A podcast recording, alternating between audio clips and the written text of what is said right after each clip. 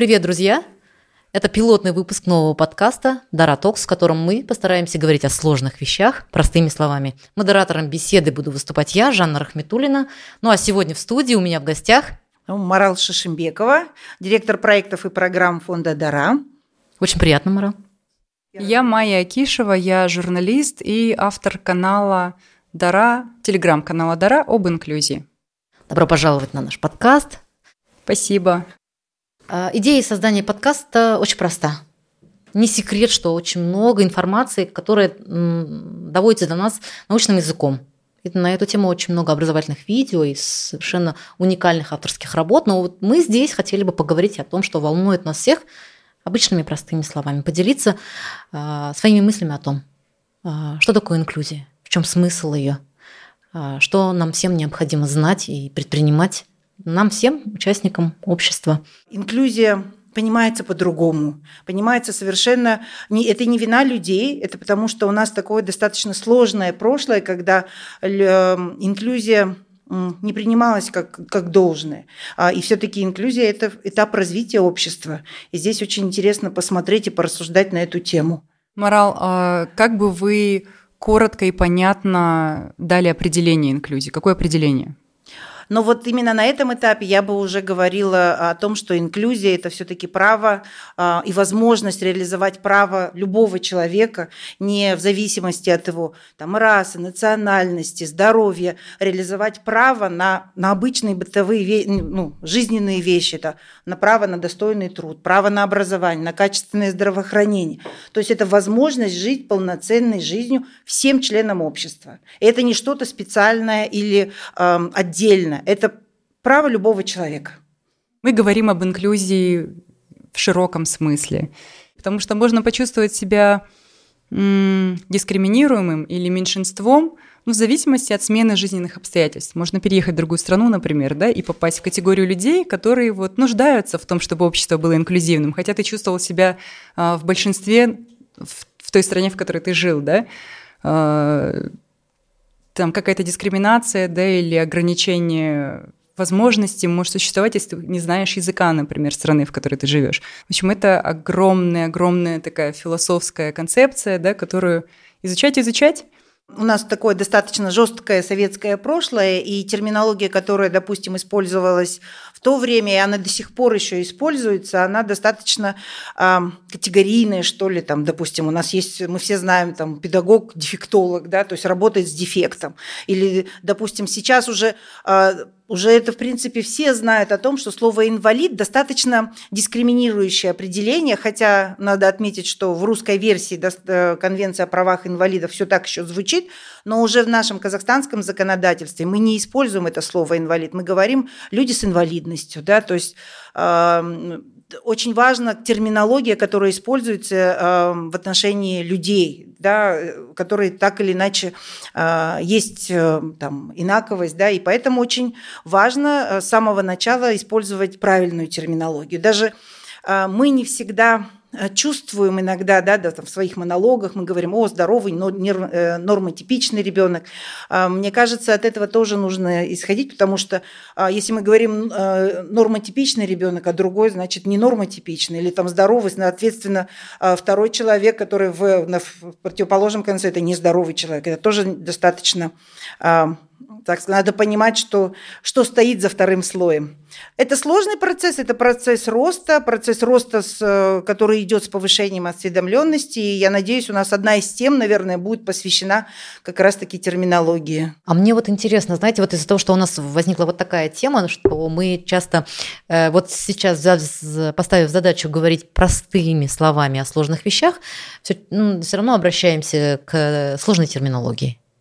Потому что то, чем мы пытаемся подменить, звучит слишком жестко, звучит слишком определяюще. И вот э, хотела бы поговорить на тему, вот как э, говорить о сложных вещах, будучи автором телеграм-каналов, будучи, возможно, не совсем экспертным в, этой в этой теме. Как да, писать я... так, чтобы достучаться до каждого сердца? В общем-то, это вопрос, которым я до сих пор задаюсь, потому что я понимаю, я журналист, да, я человек э, заинтересованный на уровне человеческом в теме, но я не являюсь экспертом, я не являюсь специалистом, что я подчеркиваю всякий раз, когда беру интервью или какие-то комментарии, да, у экспертов. Но мне кажется, тема инклюзии, да, она, в общем-то, ну, это такой мета, мета-мета смысл, да, как бы тема инклюзии сама намекает на то, что а, она должна быть всеобщей, да, она должна быть доступной любому человеку. Не обязательно э, эксперту в сфере образования, да, или экспер, эксперту в сфере прав человека. Это очень гуманистический концепт. И я в это свято верю. И мне хочется, конечно, чтобы как можно больше людей хотя бы чуть-чуть имели представление и как-то проникались э, этими вещами. Что самое интересное, это же глобальная тенденция. Мы становимся гуманнее, да, как вид, как человечество, и э, ценность человеческого благосостояния в смысле какого-то душевного, эмоционального, да, она растет. Тому доказательством, например, реакции правительств на пандемию, да, когда когда правительства пошли на такие меры, как э, локдаун, да, которые нарушили экономические вот эти вот цепочки да, и экономики стран, потому что ценность отдельной человеческой жизни, ценность э, индивидуума выросла. И сейчас в компаниях э, международных существуют э, отделы, которые занимаются инклюзией и разнообразием.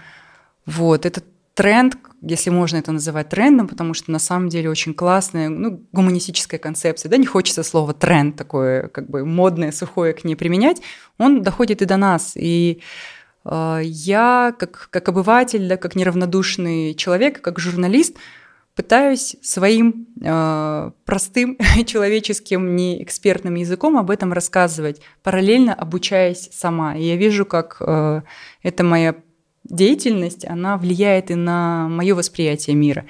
Э, как мне этот канал самой помогает становиться эмпатичнее, самой помогает быть корректнее и э, как-то реагировать правильно, да, не раня людей или э, ну, понимая какие-то сложные моменты, которые вот иногда хочется пройти и просто вот по, по, по вершкам, да, не вдаваясь в подробности.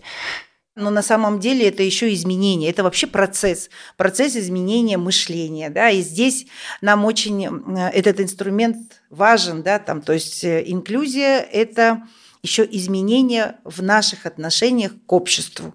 И это а, одно из ключевых сейчас, э, так скажем, заданий или там, вызовов в том, что нужно меняться внутри себя, потому что у нас не было привычки общаться с людьми с особенностями в развитии. Вот даже собираясь на этот подкаст, я начала вспоминать, что для нас там лет пять назад было очень удивительно увидеть там, и до сих пор, мне кажется, для многих удивительно увидеть, что человек, передвигающийся на коляске, летает, да, там, или незрячий человек, э, он ведущий телеканал, или там незрячий человек художник. У нас, к сожалению, вплов э, в результате исторической такой сложившейся вот истории там, развития страны, стран, да, постсоветского региона, там, стран Советского Союза, когда а, человек какой-то другой, который не попадает винтик в механизм, он, к сожалению, заменялся и убирался куда-то туда далеко. Да? То есть у нас, когда а, люди с инвалидностью, там специальные дома, интернаты и так далее, говорили и думали даже за них, и говорили, о, классно, давайте мы дом, дом там, не знаю, интернат построим на берегу реки, им хорошо, им дышится хорошо, и все. Никто не спрашивал ни у человека э, о том нужно, и даже никому в голову не приходило. Поэтому вот это изменение, которое вот требует вот это сейчас наше время, оно тоже очень сложно. И вот этот подкаст, э, о том, что мы будем говорить на эти темы, который волнует не только там не знаю, родителей и так далее, но и специалистов, потому что мы тоже, ну, не специалистов, менеджеров, допустим, как мы, работающие в этой сфере и работающие на эту тему, нам тоже нужно понимать, в какую сторону идти, а, обсуждать это. А что такое инклюзия применительно к образованию? Вот если вы объясняли бы это человеку, который вообще первый раз слышит. Но это, это все-таки все равно это спектр возможностей для детей. Да? В системе образования это, а, если говорить простым языком, да, что дети, любой ребенок с особенностью, без особенностей должен получить индивидуальный а, подход в системе образования. Каждый ребенок должен себя чувствовать очень комфортно в школе, вне зависимости того, а, там, не знаю, видит видит он или не видит, да, или слышит, не слышит. Он должен иметь право получить это образование. И учиться с другими сверстниками, не быть изолированным в спецучреждении. Очень, очень важно, да, чтобы учиться вместе.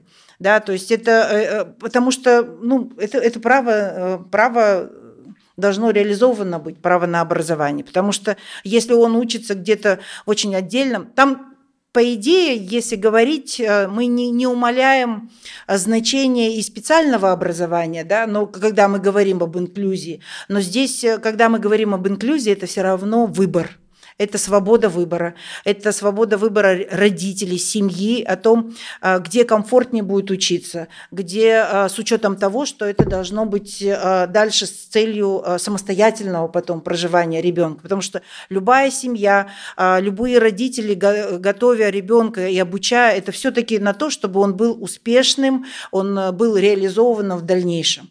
И здесь, конечно, право ребенка с особенностями в развитии, в данном случае в нашем, когда мы там, там открываем, на, э, реализовываем наши проекты, мы все-таки с прицелом на то, чтобы э, это, это была система непрерывная, начиная с детского сада, школа, высшая школа и дальше уже да, э, работа уже с работодателями.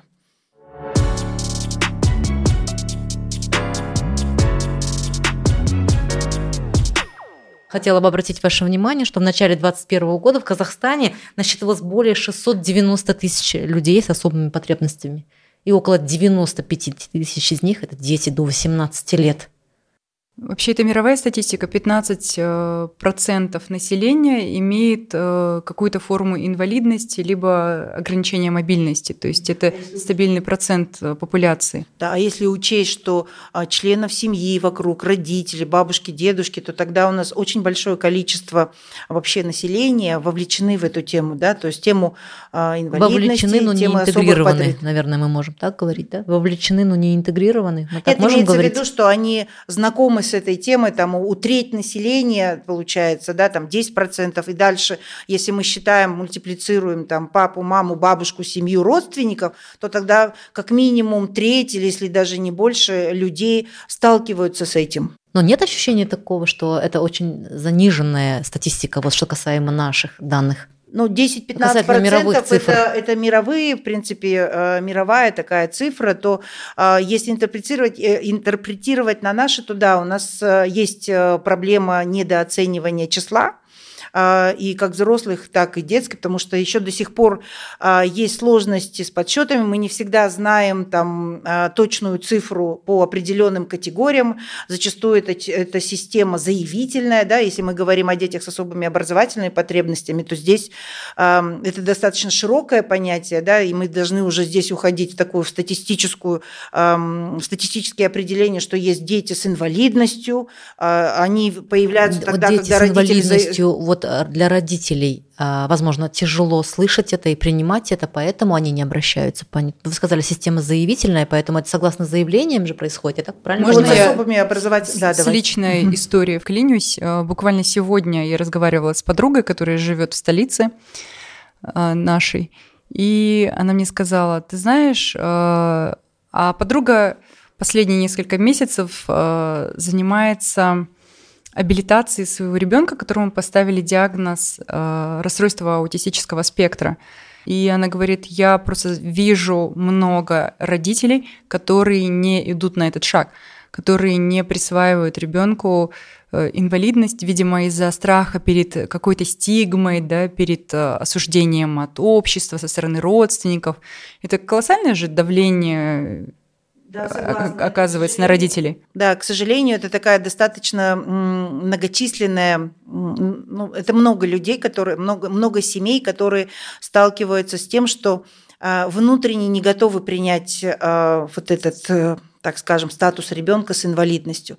Но а, чем больше мы рассказываем об этом, тем больше, чем больше мы говорим о том, что государство работает в этой сфере, потому что для государства очень важна вот эта статистика, да, важно зафиксировать, потому что это государство, это механизм, он должен запланировать, забюджетировать. И в принципе сейчас идет, вот, вот, идут вот эти процессы, когда и предоставляется, допустим, и в системе образования то же самое, если э, школа знает, что к ним придет ребенок с расстройством аутистического спектра, да, или с каким-то нарушением, которым необходима помощь в процессе обучения, то э, именно на основании этих документов школа может запросить у местной исполнительной власти дополнительное финансирование. И это очень важно понимать семьям, рассказывать с самого начала. И здесь, э, мне кажется, очень важна, так скажем, сопровождение семьи, когда она впервые сталкивается, да, узнавая диагноз, узнавая, понимая, что в развитии ребенка что-то не то. И очень важный момент, я вот сама сказала слово диагноз, так как мы работаем в системе образования, а, и когда мы говорим о детях с особенностью, то очень важно не, так скажем, не использовать вот эту медицинскую, медицинскую терминологию. терминологию. Система образования должна работать с тем, что какие сложности есть у ребенка. Не то, что у него там, не, э, там, не знаю, у него есть сложности с передвижением, да, или он просто передвигается передвигается на, там, на коляске. Вот это должна учитывать, а не спрашивать, а какой диагноз? Вот в системе образования, когда э, родитель приходит и у него спрашивают, а какой диагноз, это вот надо, это предубеждение, это стигма, которую нужно потихоньку менять. И мы надеемся, что с, ну, как бы вот рассказывая об этом и понимая, что растет новое поколение педагогов, мы надеемся, да, которые работают уже не с диагнозами в системе образования, а работают э, с, конкретно с ребенком, видя его, используя вот этот индивидуальный подход.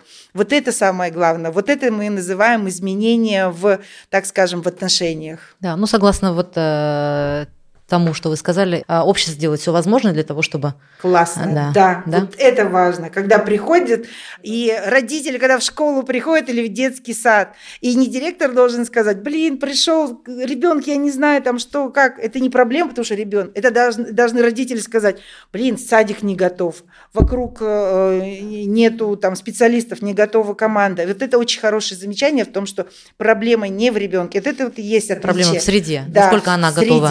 Да, да да. Э, То есть быть проблема одинаково комфортной. Да. Для этого Это классно. Тоже. Мы вышли вот на вот это прям Еще важный момент, о котором вы, э, который вы упомянули, о том, что в нашем законодательстве да, более не используется э, термин инвалид, а используется термин человек с инвалидностью. Да. Это так называемый по-английски person first language, когда вперед выносится слово человек, потому что ни одно из состояний не может определять полностью личность человека. И вот когда общество начинает относиться к людям как к людям, да, а не как к диагнозам или, или к категории. Или к инвалидам, да, это действительно стигматизирует. Если с английского переводить, да, это человек там не способный на что-то.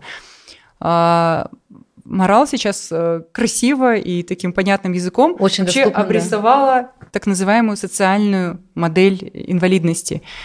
Что очень важно, да. Вот по... То бишь инвалидность – это то, что возникает из-за того, что среда или общество не готово да, удовлетворить какие-то потребности человека. Она, инвалидность не является какой-то неотъемлемой чертой там конкретно человека. Мне кажется, очень важно здесь сказать вот эта надежда на будущее поколение, которое уже сейчас растет в том э, в понимании, э, может быть, первоначально, может, не совсем, но уже идет вот это понимание вопросов инклюзивности. Я не знаю, у меня есть дочь школьница, это, правда, история двухлетней давности, когда я у нее просто поинтересовалась, а что это, она говорит, ну да, есть ну да, ну синдром Дауна, да, мы знаем, ну как-то очень, и э, очень интересный был кейс, он, наверное, жесткий, не знаю, попробую рассказать здесь, э, когда э, Никто дети не узнает, кроме нас да, двоих с моей. Дети, Вы можете делиться сокровенным. Дети, э, так скажем, делают замечания педагогам, да, это было очень показательно, когда педагог э, там в параллельном разговоре, дав задание детям, параллельно сказал, а, да, у нас же сейчас инклюзия, у нас же там и глухие и слепые должны прийти, и э, и в классе нашлись люди, которые сказали глухие, слепые, и посмотрели вопросительно на учителя. И учитель, смежевавшись, извинившись, э, продолжила урок и завершила беседу по телефону. Да? То есть это, это очень такой хороший показатель. И у меня дочь пришла и сказала, у нас прям вот э, встали на защиту терминологии. Просто услышав параллельный э, вот этот разговор. Да. Ну, мы надеемся на новое поколение и поколение, которое может поменять и отношения взрослых. Вот почему мы говорим про детские сады, про школы. А, если это с самого начала, с раннего возраста, то для детей а, вот нет разницы, да, вот как говорят же, да, что там он не слышит, ну ничего страшного, он там, он там знаками поиграет, да, это уже потом какая-то стигма появляется от нас.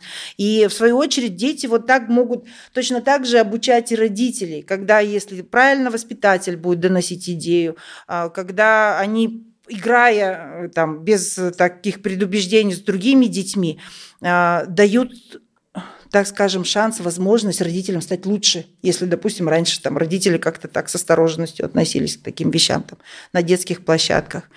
Вот. И сейчас важно очень тоже заметить про инфраструктуру. У нас сейчас очень, ну, не знаю, по крайней мере, в Астане, в Алматы я вижу очень много стали появляться площадок, да, вот э, с инфраструктурой, где могут работать, э, где могут играть, отдыхать дети, любые дети. И для родителей с особенностями э, это тоже важно.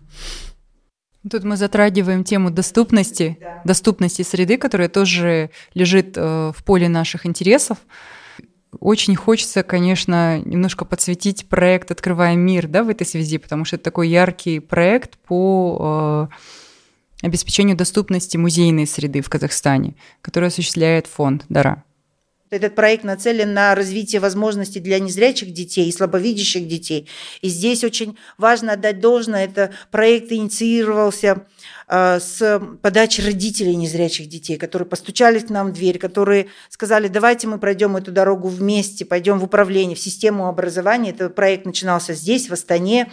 И э, нам удалось э, из этого вырос, вырос проект, целью которого является э, дать возможность приходить в школу незрячим детям в тех городах, где этой возможности не было. Да? Там, мы знаем, что в Казахстане там, там 17 или 11, 17 школ-интернатов для незрячих э, и слабовидящих, но 17 цифр это не покрывает весь Казахстан. Получается, что семья, если ребенок э, родился незрячий, это где-нибудь, не знаю, в Аркалыке, да, допустим, или там в какой-то в Акмолинской области, то, к сожалению, Э, к семи годам семья должна постоять перед выбором. Ребенок остается дома, с достаточно очень ограниченными возможностями к обучению, либо отправлять его там, ну, не за 3-9 земель, но, допустим, в Караганду, да, или в Семей, ближайшие две, две школы-интерната. И поэтому э, ну, в, Астане, кстати, за те годы не было школы-интерната, не было возможности. И вот э, благодаря этому проекту «Открывая мир» мы начали в одной из школ астанинских, открыли э, класс для незрячих детей, слабовидящих детей. И надо сказать, что в первый класс нам пришли очень взрослые дети, да, 8-10 лет. Но этот проект показывает на то, насколько велика обратная связь от развития детей, если эта система а, выстроена и настроена хорошо, когда есть специальные педагоги, которые помогают, когда школа а, создает условия для того, чтобы этому ребенку было удобно передвигаться инфраструктурно, да, физически, когда команда учителей готова принимать вот эти методы, и знать и учиться, и обучаться, и создавать условия для ребенка. И мы понимаем, что по прошествии там, 5 лет, да, 6 лет наши дети, которые пришли в первый класс, они становятся, ну не знаю, э, звездами школы, звездами нашей страны, э, не знаю, они становятся победителями международных олимпиад по математике, да, о них параллельно в их графике э, можно сказать даже так, что родители поверили в своих детей, которые раньше, возможно, сидели дома, а, потому что не было детского сада, не было школы, то начав ходить и получать эту помощь и образование, родители поверили в своих детей, и через три года мы не можем найти график, э, свободное время, пообщаться с этими детьми, потому что дети идут на плавание, на спорт, на математику, на музыку, и плюс еще занятия в школе. И что важно как раз для незрячих детей, что это не сегрегированное э, учреждение интернатное, где, где нужно им там специально обучаться, как ходить, заходить в автобус или там как переходить улицу. Они ежедневно приходят в школу вместе с родителями. То есть они уже готовы к, ну, готовятся к самостоятельной жизни. Но сегодня это плавание. же не только образовательный проект. А, сегодня это вырвалось уже на да, совершенно понимаю, другое пространство. Понимаю, на что, насколько Нами важно. объяты и музей, и арт-пространство, и тифло комментируются спектакли, да, мы прямо составляем актуальную повестку культурную, мне кажется, сейчас. Да, вот понимая, насколько э, мир становится разнообразным, насколько много этих возможностей, мы переходим на более широкое, не только на систему образования или школы. И здесь мы перешли на то, что э, должны быть доступны выставки, музейные экспонаты, я не знаю, театральные постановки. И здесь очень хорошие тоже у нас прецеденты есть. Мы э, готовим аудиодескрипцию. Аудиодескрипция – это У меня инструмент... было ощущение, что все люди, которые мне симпатичны, приняли участие в э, аудиоозвучивании. Признавайтесь, вы принимали участие? Да, я озвучила парочку картин. Спасибо за приглашение поучаствовать в этом. Это большая честь на самом деле, и я кайфовала э, от процесса. А вообще э, я вставлю свои пять копеек. Просто доступность одна из моих любимых тем угу. в этой сфере. Штука доступности, ее характерная черта в том, что она полезна не только для какой-то узкой группы населения. Пространство или продукт, который э, создан и разработан таким образом, чтобы быть доступными для разных групп населения, они полезны всем. Они универсально хороши.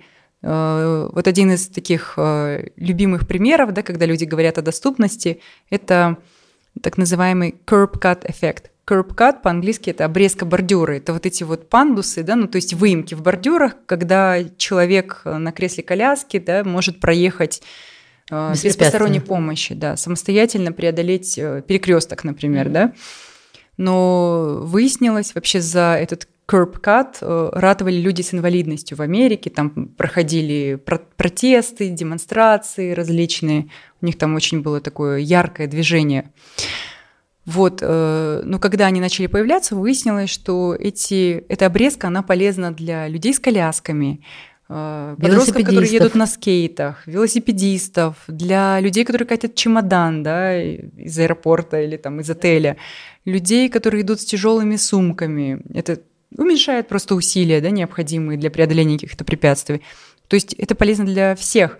Те же самые пандусы да, с удовольствием используют люди без ограничения мобильности, так называемого. То есть люди, у которых там две ноги, они нормально ходят. Просто потому, что по пандусу удобно идти. Это удобнее, чем идти по ступенькам. Да, если, если иметь эту идею да, в голове, когда ты создаешь Очень что-то, крутой, да, ты просто пример. на самом деле ты тратишь немногим больше. То есть расходы на до, обеспечение доступности, они не, не намного больше. Там, по-моему, 5%, что ли, какой-то очень небольшой процент. Но польза неизмеримо большая, да, и она выражается не только в пользе ну, такой гуманистическое, эмоциональное, да, там даже есть какие-то бизнес-эффекты, да, ну хотя бы потому, что люди с инвалидностью это тоже сегмент потребителей, да, которые могут прийти и купить товар или услугу, и они придут туда, где есть э, где удобно условия, где где они могут э, куда-то пройти, да, что-то сделать самостоятельно, не завися от помощи. Это даже, в принципе, в Конвенции о правах инвалидов это отдельная статья «Универсальный дизайн». То есть, когда производитель не только товара, но и услуг а, думает о том, насколько удобно это будет э, людям всем и по разным, там, допустим, ну не категориям, но там, пожилым, да, то есть вот этот контрастность цифр, да, на табло, широкий э, шрифт, я не знаю, информации, это, это очень удобно всем нам, и, как, и хорошо, и мы всегда говорим, даже говорим, о, здорово, подумали, да, о том, что как удобно проехать велосипедисту. Да, мне как велосипедисту иногда очень здорово а, по таким дорожкам, которые без бордюров.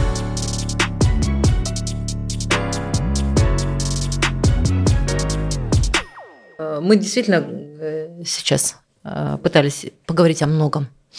И я думаю, действительно осознаем, насколько это важно и в современных реалиях, и для тех, кто рядом с нами, для тех, кто будет познавать жизнь позже. Надеюсь, что они будут это делать гораздо осмысленнее.